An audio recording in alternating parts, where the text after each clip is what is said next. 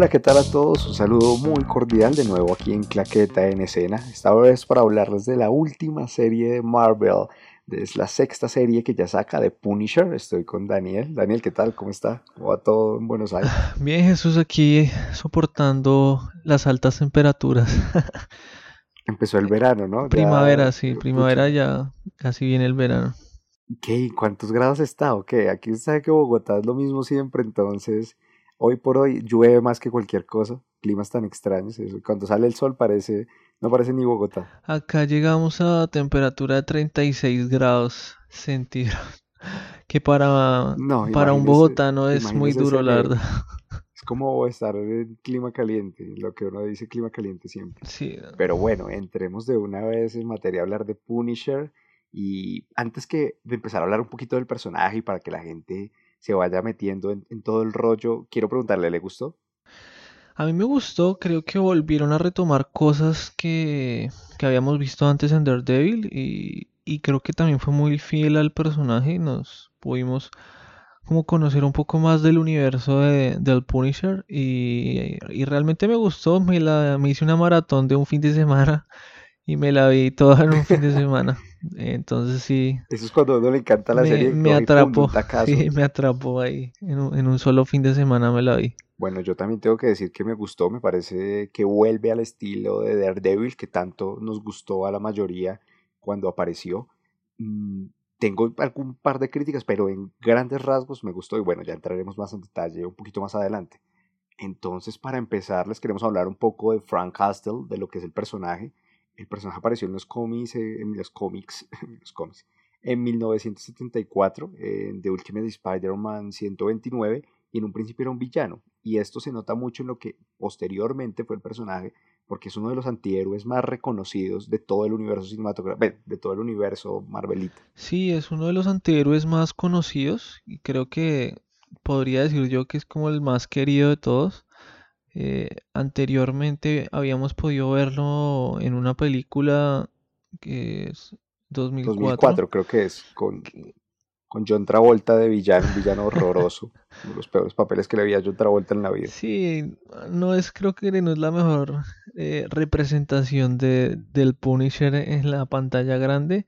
Y bueno, ahora pues tenemos a este Punisher en, para Netflix con Marvel que lo vimos por primera, primera vez en la segunda temporada de Daredevil y, y creo que nos gustó tanto que por eso ahora estamos viendo una serie individual de del The Punisher en vez de, por ejemplo, de Electra o de otros personajes. Yo creo que sí fue en parte de eso. En gran medida, Netflix sintió que había tenido uno de los personajes como más queridos por la gente, que John Bertrand Hall, o como se pronuncia muy bien su apellido, había conectado demasiado con el espectador y ya en Daredevil nos lo mostraron y entró con un ímpetu porque en ese entonces nos contaron a grandes rasgos su historia, la que ya más o menos los que hemos seguido un poco al personaje en los cómics conocemos, que él llegó de la guerra de Vietnam, aquí en este caso pues Afganistán para estar un poco más metidos sí, más contemporáneo. Con, ajá, con la época y le asesinan a la familia mafiosos, grupos que están como al margen de la ley y para él eso acaba pues siendo el detonante que destruye su vida a partir de eso casi que piensa, para él se vuelve la vida algo de buscar o cumplir la venganza hacia los que acabaron con, con lo que era más importante para él. Y en un principio en Daredevil nos empezaron a mostrar eso. Una persona muy potente, de un carácter fuertísimo. Además me encanta John Bertrand Hall porque tiene unas facciones muy rudas. Sí, tiene unas facciones muy fuertes y creo que fue un casting totalmente acertado. Veníamos de verlo en The Walking Dead eh, y en algunas otras películas. Y creo que... ¿Usted qué le pareció él en The Walking Dead? Él, él, interpretaba a Shane y a mí me gustó, creo que era un personaje que uno realmente le sentía como ese desequilibrio mental que tenía y, y creo que es, ha sido de, los, de lo que no me he visto de Walking Dead porque no, no estoy al día. Eh, ha sido de los personajes que más me han gustado de Walking Dead. Bueno, yo sí no puedo opinar mucho porque así levante críticas, nunca me he visto de Walking Dead, como que nunca me ha atrapado, entonces no puedo, no es mucho lo que pueda decir. Pero bueno, volviendo con The Punisher, eh, es la, representación casi que de una figura de justicia. Y eso es muy importante para comprender el personaje y lo que nos muestra en esta, en esta serie Netflix. Él es un humano, pues, ¿cómo podríamos definirlo? Un tipo totalmente compugido que, que solo piensa en acabar con lo que le quitó su vida. Y así termina Daredevil. Además que en Daredevil lo vemos, esa escena que tiene, por ejemplo, con, con el Kingpin, es oh, maravillosa. Cuando lo dejan en la prisión encerrada, yo creo que es una de las escenas más potentes que ha tenido el personaje en todo, todo su paso por Netflix, pues en la cárcel acabando con los tipos que dejan para matarlo. Sí, esa es una de las escenas más fuertes y creo que, que eso es algo que también ha enriquecido mucho el personaje, que que en estas series de, Netflix o por lo menos en, en Daredevil y en esta de Punisher, eh, pues veamos violencia y sangre sin, sin mesura y eso le da más credibilidad al personaje, o sea, porque vemos escenas que son muy fuertes que por ejemplo en series como, no sé, todo el universo, por ejemplo, de lo que están haciendo con DC Comics, con Arrow y Flash y todo ese tipo, esas series, que nunca se ve una sola gota de sangre. Y en un universo como por ejemplo el de Arrow, que también es como un universo oscuro, no ver una sola gota de sangre en, alguna muerte o en las peleas, pues le termina quitando credibilidad a, a las escenas y a la misma serie. Entonces, ver estas escenas, esas peleas y las balaceras y todo lo que vemos con, con el de Punisher, como que le da más credibilidad a la serie eh, y le da como también credibilidad al, mismo personaje. Es que además yo, yo creo algo y es que desde que Nolan construyó todo su concepto de Batman, el mundo de series y cinematográfico de los superhéroes ha tendido a, a que le guste más a la gente el superhéroe humano, el emocional, el que no es pues el gran superhéroe como, como invencible, sino el que está traumado, el que ha tenido una vida dura, el que se ha sabido sobreponer a ciertas cosas, pero que dentro, dentro de sí tiene demasiados conflictos porque se siente más cercano. Y sí, y no solo, no solo el superhéroe, sino todo lo que lo rodea. O sea, creo que Nolan cambió todo el entorno, porque veníamos de, no sé, películas como por ejemplo las de Tim Burton de Batman, o todo ese tipo, hasta de los dos bandos, sí, que son muy como caricaturizadas. O sea, el mundo es muy, se siente que están muy como dentro de un como decirlo un cómic, o sea, no se siente como que pudiera ser algo real. Y Nolan cambia el chip y hace una cosa totalmente diferente y a partir de, lo que vimos de Nolan es que estamos hoy viendo todo en lo que ha llegado en tanto el cine como en las series eh, de los cómics y los superhéroes. Y además de que es otro concepto, por poner un ejemplo en el universo cinematográfico, el Capitán América ha tenido dos películas muy de muy buena pues, referencia por eso mismo, porque es el personaje que tal vez más conecta con los dilemas existen, pues los dilemas morales que tiene, lo de no saber exactamente esa línea entre el bien y el mal, porque se siente más humano. Sí, creo que también lo vemos en esta serie que, o sea, no todas las cosas buenas son absolutamente buenas, sino que dentro de lo bueno hay algo malo y dentro de las cosas malas no es todo blanco o negro, sino hay lo que usted dice, son matices. Y lo vemos en esta serie. Sí, yo creo que eso nos da el paso para entrar a hablar de la serie.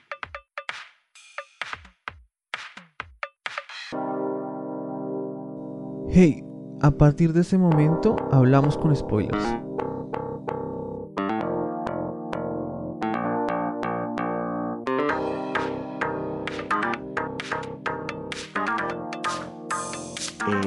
Evidentemente el, personaje principal es Frank Castle. Cuando empieza la serie él se llama Peter Castiglioni, que es una referencia a Castiglioni como el apellido de la familia de Castle antes de cambiárselo. De, sí, de, venirse a vivir a, a, los Estados Unidos, que eran italianos. Exacto, la serie empieza con un Frank Castle totalmente alejado del ojo pues público, se da por muerto. Se cree que después de todos los eventos de Daredevil él y de Defenders, ¿no? Cronológicamente creo que viene después de Defenders. Sí, viene después de Defenders. Se, no, se ve que él acabó con todos los que supuestamente mataron a su familia. la escena en la que está en Juárez es impresionante por el tema del Franco cuando le dispara al tipo. Desde sin cruzar la frontera, sí, es muy buena. Pero se siente que a pesar de que consiguió lo que buscaba, sigue siendo vacío, se sigue sintiendo vacío y aquí empieza uno de los temas más recurrentes de toda la serie y es los flashbacks que tiene Frank de su familia. Hay uno que es muy muy repetitivo y es él levantándose y viendo a la esposa. Sí, lo vemos casi, creo que yo creo que en todos los capítulos. Toda la serie. Al menos hay un flashback de él levantándose como del día en que ocurrió lo de la muerte de su familia. Y, y sí, es muy repetitivo, o sea, además porque creo que en los primeros capítulos es exactamente el mismo flashback, o sea, como que cambian cosas muy pequeñas, pero, pero es el mismo. a medida que va avanzando, sí, va pasando que matan a la esposa enfrente de él y él no puede hacer nada va creciendo como ese monstruo interno que tiene él por dentro y, va viendo no solo a la esposa, sino también a la gente que va conociendo, o sea, como que todo lo que pueda llegar a, a valorar un poco, como lo ve, cómo se lo quitan frente a él sin que él pueda hacer nada. Exacto, y bueno, este Frank como Pete está trabajando en una construcción, se nota como, la, como es casi que un tipo extremadamente asocial, que no quiere tener contacto con nadie. Eh, la gente con la que trabaja se burla de él, lo cree como un idiota, pero y lo provocan y el calmado hasta que, bueno, la escena final, si no estoy mal de ese capítulo, es cuando vuelve a trabajar de lo estresado que llega a estar y acaba viendo lo que están haciendo con el, no recuerdo el nombre de este chico que lo obligaron a robar, pues no lo obligaron, pero lo convencieron de robar y acaban, lo querían matar y él acaba matándolos a todos y ya aquí, boom, primer momento de violencia extrema porque como los vuelve mierda, porque no hay otra palabra yo creo que para describir eso, cuando le mete el martillazo en la rodilla al tipo es como huevón. Es muy, no, lo que le hablábamos, o sea, súper gráfico.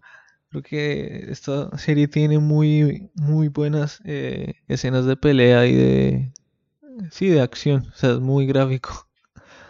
O sea, es imposible no sentir como impresión al ver cómo le quiebra la rodilla al man. Cómo va rompiendo huesos, va matando, es impresionante. Y ya después, en el segundo capítulo y en los siguientes capítulos, es que empezamos a ver hacia dónde va la serie. Entonces empiezan a aparecer más personajes que van a ser trascendentes. El primero, si no estoy mal en aparecer, es Curtis, que es uno de los amigos de Frank, que está, es un soldado también, es un marine retirado, que perdió una pierna y está como en un grupo de lo que podría ser ayuda para militares que están intentando volver al mundo. Pues. Sí, resocializarse. Además, porque pues más adelante conocemos que Cortis pierde su pierna porque eh, en una misión con Frank, que Frank tenía que como cuidarle las espaldas a, a Cortis y que una mujer embarazada se le acerca y Frank pues pensando en su propia mujer y sus hijos no fue capaz de dispararle y la mujer tenía una bomba y por eso Cortis pierde la pierna. Y a su vez vemos lo duro que se va Frank también, ¿no? Y es una constante en estos eh, superhéroes de Marvel.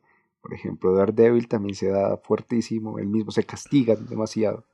Sí, yo creo que más, eh, más que todo pues es como la responsabilidad del mundo en sus hombros, como que con las, no sé, como que se sienten responsables de, de su entorno. Y en este caso, por ejemplo, de Punisher más que de su entorno, él se siente culpable eh, por la muerte de su familia. Y la forma en que lo trata de compensar es pues cazando a los culpables, pero se va dando cuenta que, que tal vez que son muchos más de los que creía, que creyó que ya había casado a todos, pero ahí es donde la serie empieza ya a tomar forma con la aparición de David Lieberman, o también conocido como Micro, que es un personaje extraído de los cómics también, y empieza a seguirlo, intenta chantajearlo un poco, pero evidentemente Frank, porque eso yo creo que hay que decirlo, no es tan valorado, pero Frank es un muy buen estratega y se nota durante todo lo que hace, durante la serie,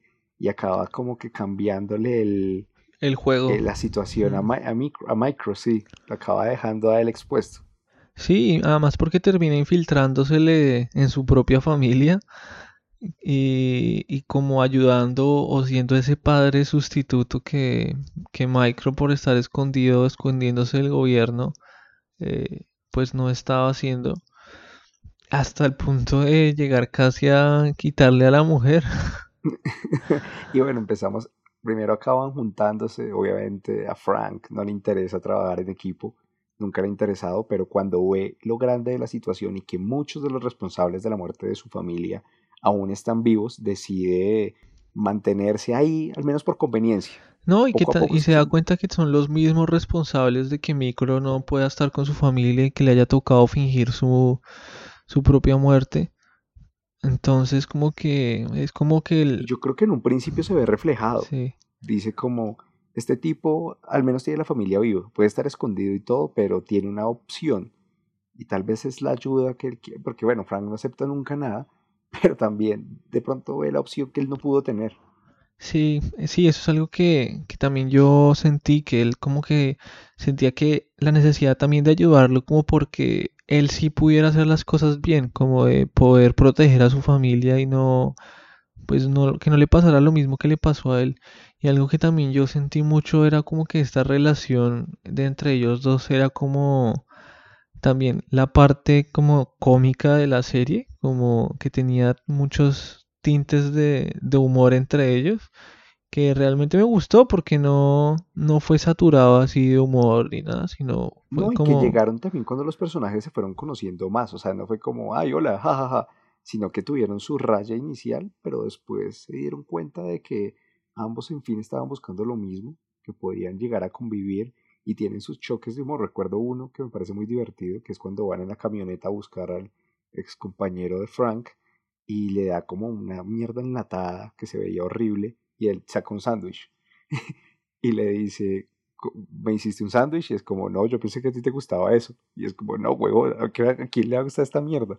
Me lo como porque soy práctico, no sé. Sí, como, le dijo como que ahí hay una cocina, o sea, si quiere cocina, yo me hice este para mí.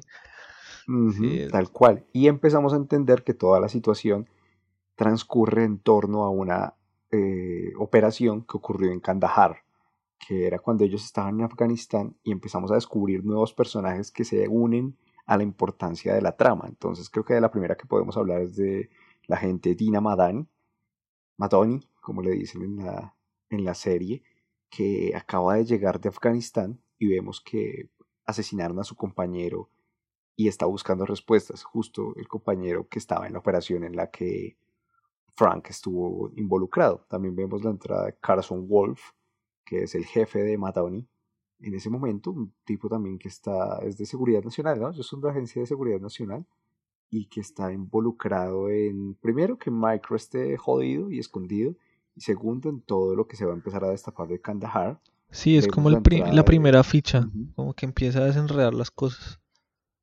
También vemos la entrada de Billy Rousseau, que es un ex compañero de Frank, que poco a poco nos empiezan a mostrar la relación de cercanía que tenía con Frank Castle. Eh, se podían recuerdo que con la familia. 5 o 6 de pronto, que empiezan a mostrar cuando ellos estaban allá en, en Afganistán y la relación que tenían ambos, ¿no? Eran, eran bastante cercanos.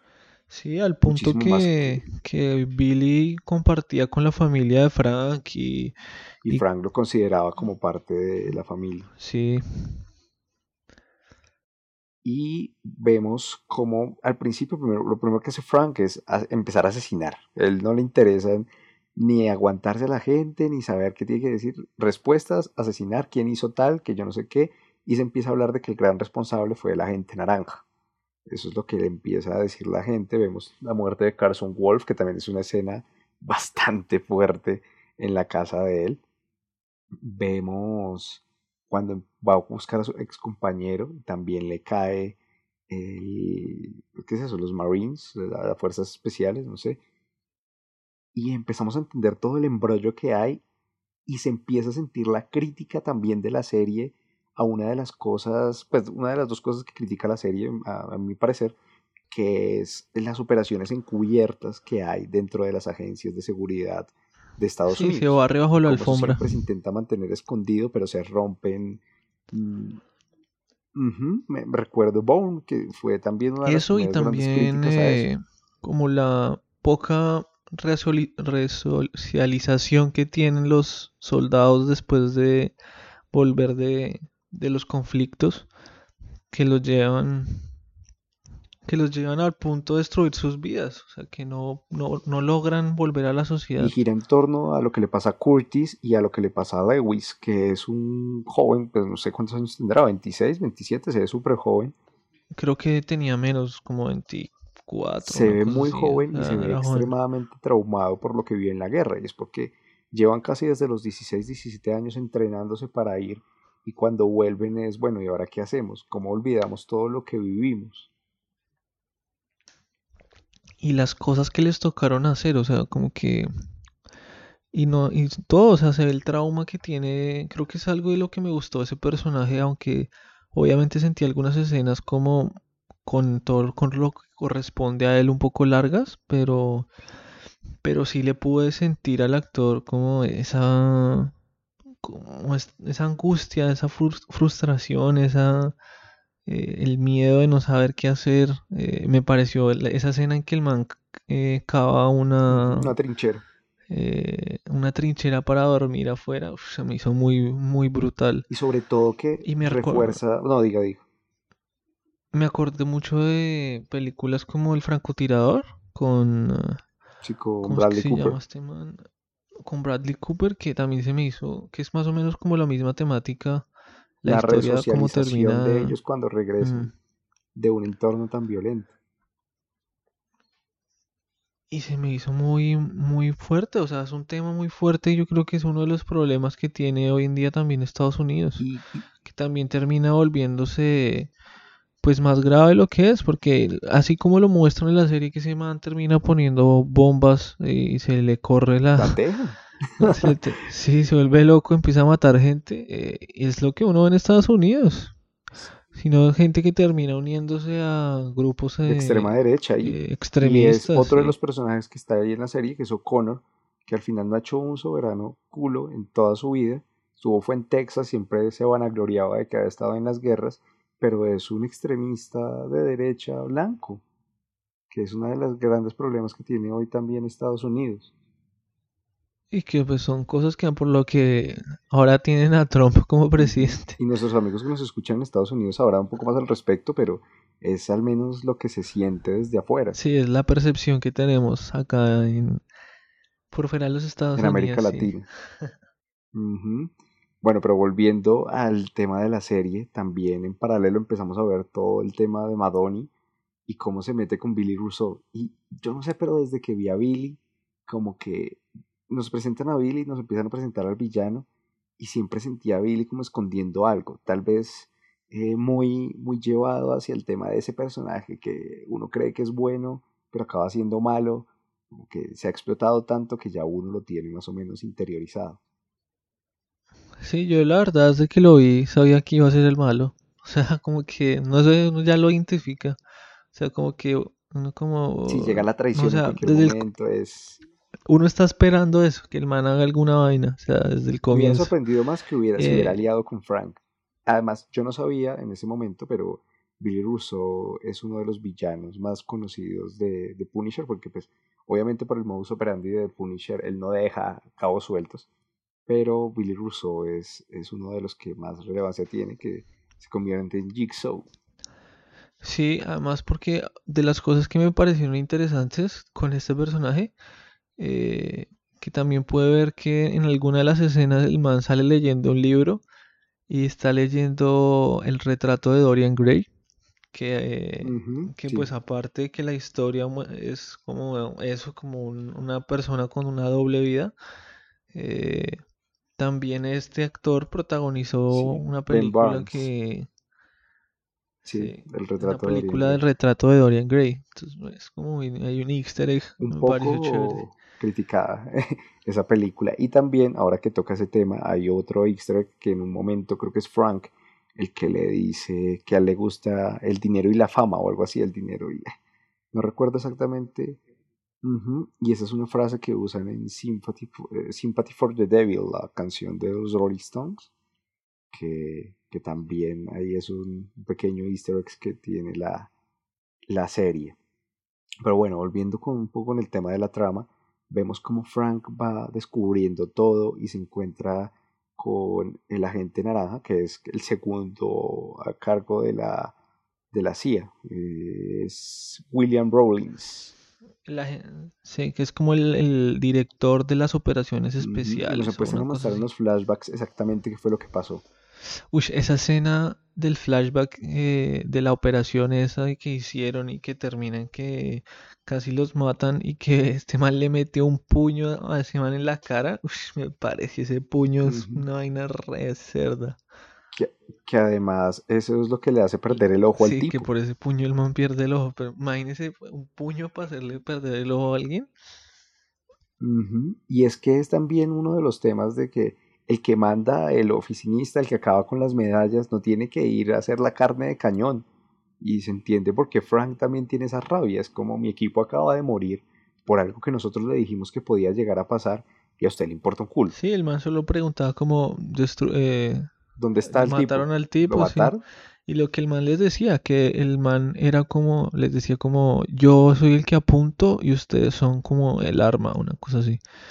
Y es muy... Y otra de las escenas fuertes durante este pedazo es cuando Madoni quiere capturar a una gente que va a vender armas y Frank las roba.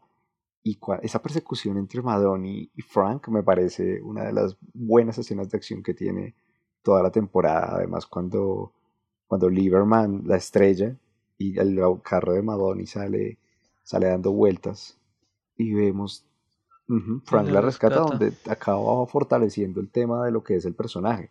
Sí, que no cree en la justicia y eso lo ha llevado a asesinar, a pasar por encima de muchos derechos, pero de otra manera, sí, por propia mano. Tal cual no cree en la justicia, pero legal, o sea, el marco estatal y, las leyes, sino que cree, porque lo, lo, cree muy corrupto, sino que cree que hay que acabar con los malos, como con la maldad que él entiende Sí, como con todos los eh, corruptos, digamos, que tienen, que le llevaron también a la muerte de su familia, porque realmente a él no le importa, eh, pues, lo demás. O sea, lo que le interesa es como descubrir la verdad y lo que llevó a la, a la muerte de su familia. De ahí para adelante es como que no le interesa. Todo esto que ya nos contaron en estos primeros actos, todo lo que está pasando, la situación, es donde se empieza a dar la locura de Lewis, que, como usted decía, acabó su trinchera propia para como resguardarse porque se quería sentir en la guerra y vemos cómo acaba matando al tipo. Bueno, primero va a intentar trabajar con Billy Rousseau, que maneja una empresa, un contratista, un contratista de, de militares. Eh, no lo aceptan y aquí esto acaba desembocando en esta locura que se vuelve un pequeño arco temático durante la serie, tal vez de dos, dos tres capítulos, yo creo que una de las cosas que tiene Lewis sobre todo es que ayuda a explicar eh, qué pasó con Frank también y, lo, y muestra que él mismo lo dice, nosotros somos iguales. Y el, Frank le dice, no, no lo somos, pero eh, en parte es, la diferencia es corta. Me acuerdo de lo que decía, por ejemplo, Joker en esta, esta película de Nolan, de que de, de, la cordura a la locura y solo un paso. Sí, también. Y qué tan lejos está eh, Lewis de, alguien como Frank. O como lo que también de esa película de Nolan me acuerdo mucho de la frase de vives lo suficiente para morir siendo un héroe o convertirte en un villano. Y se siente, aquí se siente un poco en la en el transcurso de la serie, a pesar de que sí considero de que es uno de los momentos más lentos y más adelante les diré una de las grandes críticas que tengo, pero creo que ayuda a reforzar ese tema.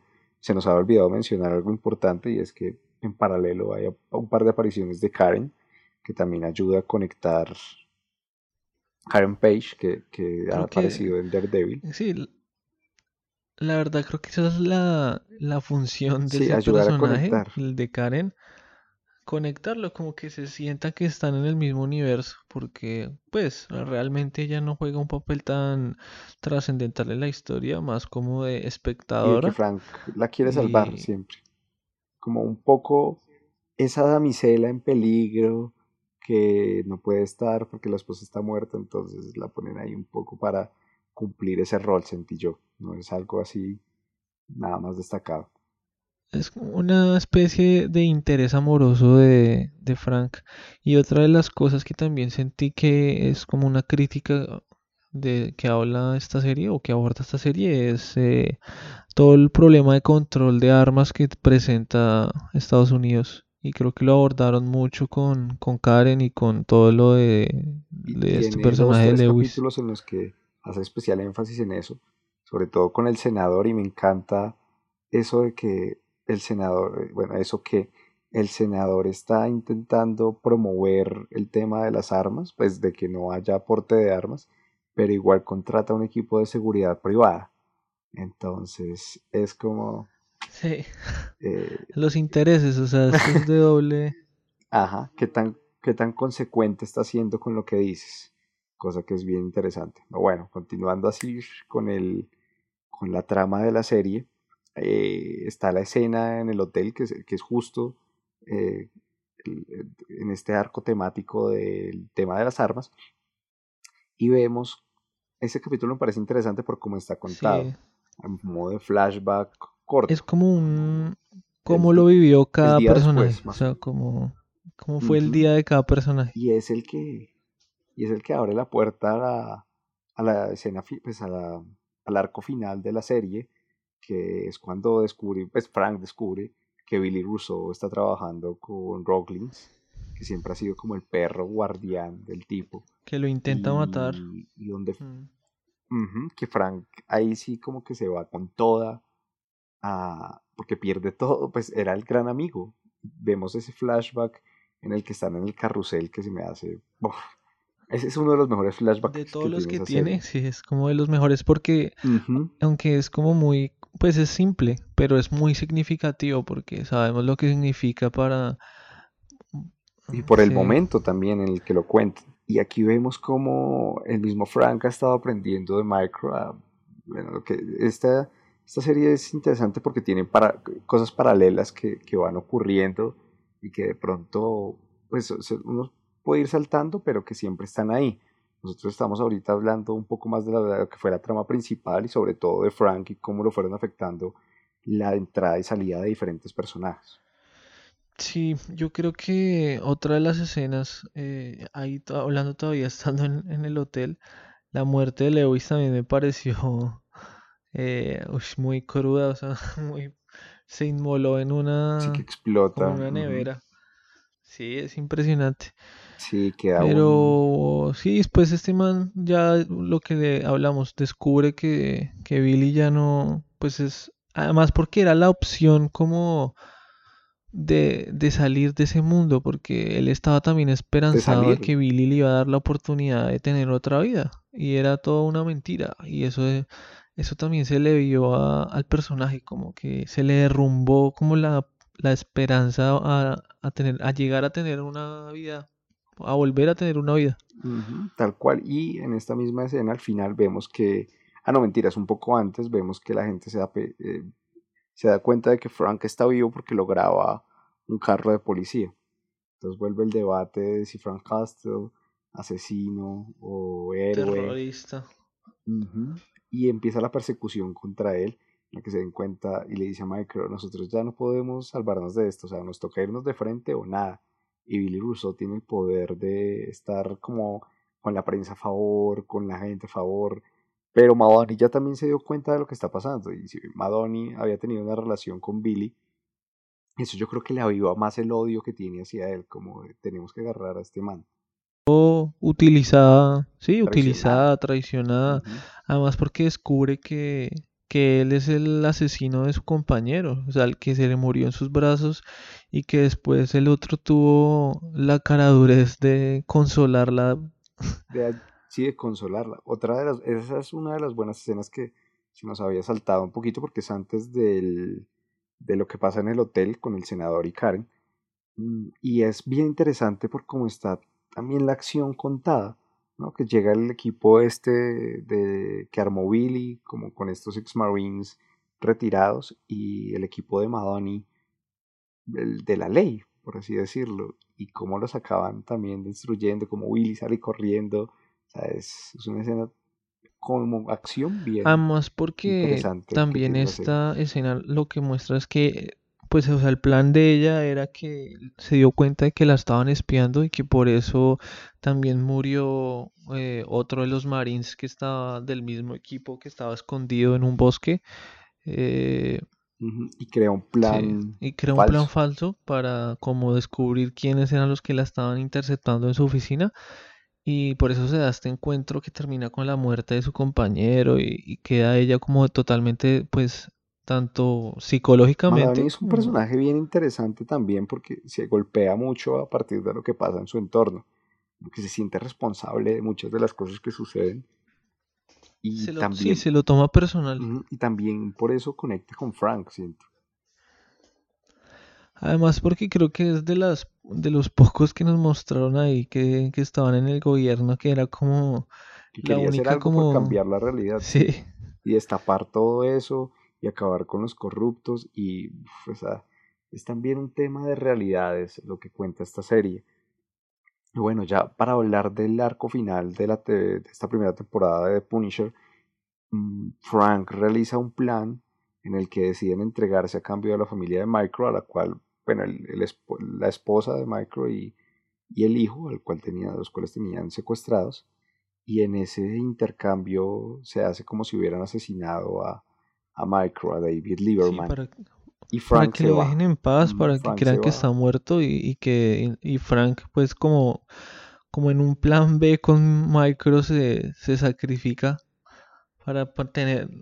Y agarra toda la, la, culpa porque sabía obviamente que lo iban a torturar, pero en plan era el parte de, en, en, parte era el plan de él. Que, que Micro lo, lo dice, que ah, si, si tuviera una mínima posibilidad de intentar matarlo, que la iba a a tomar y, la, la, tomó y esa escena de la tortura es brutal. Además porque también la fusionan con un flashback eh, erótico con, la esposa. Entonces es como que uno no sabe qué, qué sentir o qué pensar sobre esa escena porque es sumamente cruda y también es como muy erótica y con la esposa y además por lo que uno sabe lo que significa, o sea, es como esa evasión que está teniendo él y, en parte se entiende por qué soporta el dolor físico, ¿no? Por algo, un recuerdo, algo que fue superior para él. Es bien interesante todo lo que puede llegar uno a pensar a partir de estas escenas, pero eso sí, es brutal. Y se empieza a ver también el sadismo de Billy Rousseau, ¿no? Como que le gusta ver todo eso. Y cuando después, Le gusta ver el mundo arder. Y cuando ayuda a liberar a Frank para que acabe con este tipo de la CIA, Mm, se queda viéndolo y me acuerdo que tiene una frase en la que le dice, uy, siempre me gustó verte trabajar. Y es como, huevón, lo volvió mierda. Además hay una pequeña referencia a, Game of Thrones, digo yo. Sí, con la muerte de, Ori Martel. Ajá. Exacto, así muere también la gente de la CIA. Al final acaba escapando Billy y es la el cierre de la, de la serie, es la pelea entre Frank y Billy, porque evidentemente solo uno podía quedar. Pues, sí, bueno, igual. todos sabemos. Antes de eso fue como que este man quedó totalmente destruido ahí tirado al, lado del cadáver de, de, su, de su enemigo. Y llega Micro y, Madani y decide Madani como que, bueno, o lo entrego o lo ayudo o qué hago. Y, y decide ayudarlo, con, lo lleva a su, a su apartamento y lo cura su papá que es médico. Y, ahí es cuando el man le, dice, le dicen como, bueno, piérdase, o sea, esta es oportunidad, piérdase. Pero este man sabe que, que no puede dejar las cosas así con Billy, va detrás de Billy y Billy va también, sabe que este man va a ir detrás de él y... ¿Y qué? Y arman esta... organizan una pelea ahí final en el carrusel. El capítulo final es la guerra, que además se acaba en el carrusel también se sabía un poco, pero pero Billy está un poco como crecido también en esa guerra, sabiendo que Frank ha sido pues un tipo que ha matado a un montón de gente. La escena final es fuertísima cuando le agarra la cara por el por los vidrios. Eso lo dice. Uy, sí es súper fuerte como le arrastra la cara. Eh, y vemos al tipo gritando. Además, porque también lo que significa, ¿no? Porque en toda la serie estuvieron diciéndonos como que este man era el niño bonito, que Era como el, eh, el man apuesto, el, el galán de las viejas y... Además la frase que le dice, tú no te mereces la muerte, tienes que sufrir lo que yo sufrí y te voy a quitar lo que más te gusta. Y es cuando le pasa la cara por el, por los Uf, esa escena es brutal, sí, es muy fuerte. Y que Madani llega al sitio y, y también sale herida, de eh, disparo. sale herida ahí en el fuego cruzado y recibe un, un disparo en la cabeza. Se salva milagrosamente. Yo la verdad pensé que se iba a morir. Yo también, yo pensé que le iban a, a matar ahí. Hubiera sido interesante también, un giro bien interesante de, de la serie, un poco menos predecible, pero bueno, y el final es dándole la oportunidad a Frank de que huya. Ya veremos cómo le va con eso, pues seguramente habrá una segunda temporada o aparecerá de nuevo en alguna otra serie de, de todos los cuatro personajes que tiene Marvel.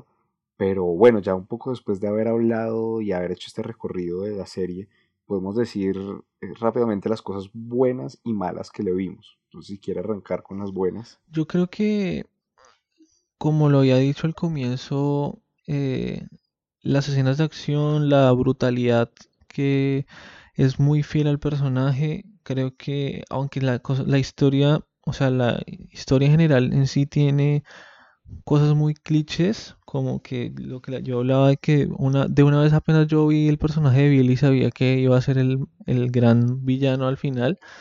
eh, pero pues la, la verdad me gustó, me mantuvo atrapado. eh, tiene tomas muy buenas, tiene indiscutiblemente este man es el Punisher, o sea, la rompe totalmente en su personaje. Sí, John Y, Bernhard. y creo que, pues, en general el casting es muy bueno. O sea, tanto los secundarios como, como él me parecieron muy buenos. El personaje de Micro y la relación con Frank también me pareció muy buena. eh, me gustó mucho. Eh, lo que no me gustó casi fueron los, eh, los flashbacks que creo que abusaron de, de ellos. eh, más que todo, Que se, se sintieron Más que repetitivos todos los que de Frank con la familia me parece que, aunque sé que lo que querían mostrar de como de un Frank más como antes de, de todo, como el Frank más humano, eh, realmente lo sentí pues muy repetitivo y como que a veces como que se salían un poco de la escena, como que me sacaban de la escena entonces, eh, es como lo único, pero en general me pareció una muy buena temporada. Seguramente va a haber una segunda temporada o una aparición de Punisher en, en Daredevil, de la tercera temporada de Daredevil o en alguna temporada de las que vienen. Pero bueno, a mí me gustó. Esperemos a ver qué, qué sigue pasando en el universo de Daredevil, que seguramente va a volver a salir Billy, porque no murió, sino quedó desfigurado en el hospital y seguramente va a volver a, vengarse de Frank. Entonces, eh, pues bueno, vamos a ver qué viene. Yo estoy completamente de acuerdo con usted en muchas cosas, sobre todo en la alta calidad que tiene John Hall protagonizando a The Punisher. Yo creo que no hay un cast mejor. Lo que hablábamos al principio, el actor se está abriendo muchísimas puertas con esto. Me encanta cuando tiene un momento en pantalla, lo siento impresionante. Siento que es The Punisher. Siento que está traumado, que es violento, pero que en el fondo no sabe muy bien qué hacer, evoca muchos sentimientos solo con a veces la mirada, con lo que hace. Cuando está golpeado es impresionante el maquillaje también que le meten. O sea, yo creo que es uno de los puntos más fuertes de esta serie. El protagonista se siente muy protagonista y lo tiene muy claro, está muy decidido y eso a mí particularmente me encanta. Me gustan muchos momentos de la trama. Creo que la crítica que hacen a muchas de las cosas que están pasando en la actualidad refuerza la identidad del personaje, refuerza la parte humana que también hablábamos, que está en el mundo real, que eso está pasando aquí, que no es allá el mundo idóneo de los superhéroes, sino que es algo que alguien podría llegar a enfrentar. No me gusta el tema de que Netflix tiene que llegar a decidir un día dejar de hacer series de 13 capítulos siempre, con todas. Hay series que no hay que alargar tanto. Y esta, así como de Defenders la hicieron en 8, y que igual la sentí un poquito larga, el, esta serie pudo haber sido un poco más corta y seguramente nos hubiera también mantenido en vilo total a veces lo que hablábamos de las partes de la las sentí un poco largas. El tema de los flashbacks sí lo sentí en un momento como, oigan, yo entiendo que es la importancia de la familia, pero había escenas donde el ritmo venía altísimo y ¡pum! nos metían un flashback. Y era como estamos hablando de Punisher. Eh, el ritmo está a toda y no te pueden bajar el mood así. Eh, la banda sonora no me pareció, tiene momentos buenos, pero no, no se me hizo destacada particularmente. Y la puesta en escena, los planos, y además New York con todo su espectador también es siempre, siempre muy bueno ver. Me encantan estas escenas en los muelles, no sé por qué, como que siempre la asocio a, a un poco a las películas que siempre nos han contado de, de la mafia, de las reuniones en clandestinas. Entonces me gustan mucho estas escenas. Mm, y bueno, esperar qué más hay para el personaje, pero, pero sí le tengo mucha fe. Me encantaría verlo en Daredevil de nuevo, discutiendo. Son los dos polos, ¿no? Las dos moralidades de lo que podría ser un, un héroe. Me, encanta cuando tienen escenas juntos, la verdad me hubiera gustado mucho ver a, a Daredevil aquí porque también creo que Charlie Cox lo que ha hecho con el personaje es otro nivel. Y bueno, vamos a ver qué viene ahora. Vi que salió el nuevo trailer de Jessica Jones, que asumo será. Sale la segunda temporada para marzo 18. A mí también Jessica Jones me gustó muchísimo, sobre todo por lo que cuenta, el tema del empoderamiento, las personajes protagonistas femeninas. Entonces, vamos a ver qué pasa con todo este universo de series que si bien está relacionado con el cinematográfico, pues todavía aún no hay una... Sí, un crossover. Una relación. Un crossover entre los dos. Que sería maravilloso. Sí, yo creo que algo que esperamos es ver alguno de estos en, lo que viene ahora de Infinity War, pero... ¿A quién no le encantaría de pronto en un futuro ver a The Punisher ahí mano a mano con Spider-Man, que también siempre han tenido sus choques a partir de lo que creen? Creo que sería muy interesante ver, ver a The Punisher aparecer, al menos en, un cameo en Sería muy interesante ver como estos dos personajes. Y bueno, sí, esperemos a ver qué también qué puede pasar ahora con que la compra de Fox, de Disney por Fox, que también podemos llegar a ver a un The Punisher con un Deadpool o con, con los X-Men o alguna...